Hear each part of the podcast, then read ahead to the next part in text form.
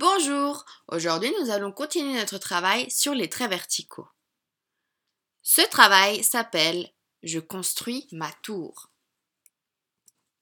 Regarde, j'ai choisi plein d'objets que j'ai trouvés dans mon appartement et je les ai empilés de manière à créer une tour aussi grande que moi.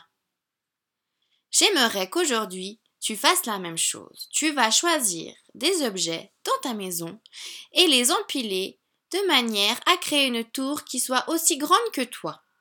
Fais attention aux objets que tu choisis. Ils ne doivent pas être trop fragiles et fais attention surtout qu'ils ne te tombent pas dessus lorsque tu les empiles.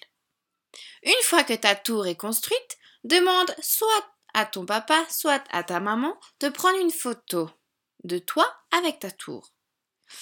Demande-lui de garder cette photo précieusement car nous en aurons besoin pour un prochain exercice. À bientôt!